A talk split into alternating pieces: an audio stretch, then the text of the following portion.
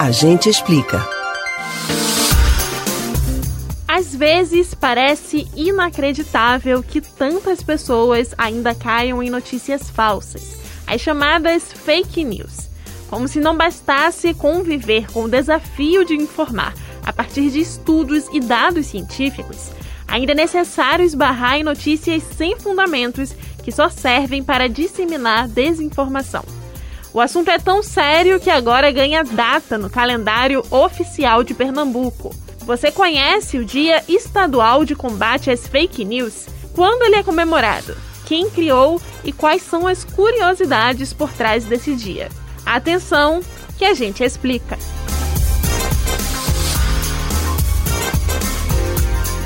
É oficial. Temos um dia de combate às fake news e ele é celebrado em 24 de março.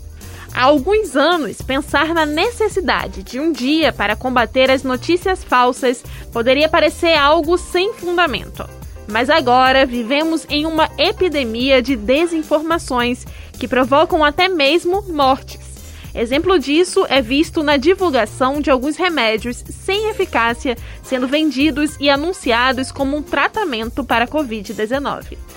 A lei que institui um dia para o combate das fake news é de autoria do deputado João Paulo, do PCdoB, e foi sancionada em agosto do ano passado pelo governador Paulo Câmara.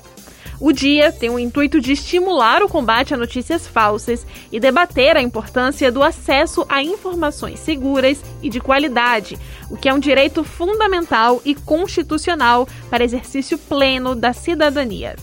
A escolha do dia também não foi à toa. 24 de março já faz parte do calendário nacional de datas comemorativas, como o Dia Internacional do Direito à Verdade. Além disso, também coincide com o Dia Estadual do Direito à Verdade. Por isso, essa é uma excelente oportunidade de refletir sobre a sua responsabilidade nas mensagens que divulga no dia a dia por aí. Principalmente agora, em meio à pandemia, Cheque as notícias que você tem dúvida, procure elas em canais, portais e emissoras conhecidas. E se mesmo assim você tiver dúvidas, não compartilhe. Você pode ouvir novamente o conteúdo desses e de outros a gente explica no site da Rádio Jornal ou nos principais aplicativos de podcast: Spotify, Deezer, Google e Apple Podcasts. Beatriz Albuquerque para o Rádio Livre.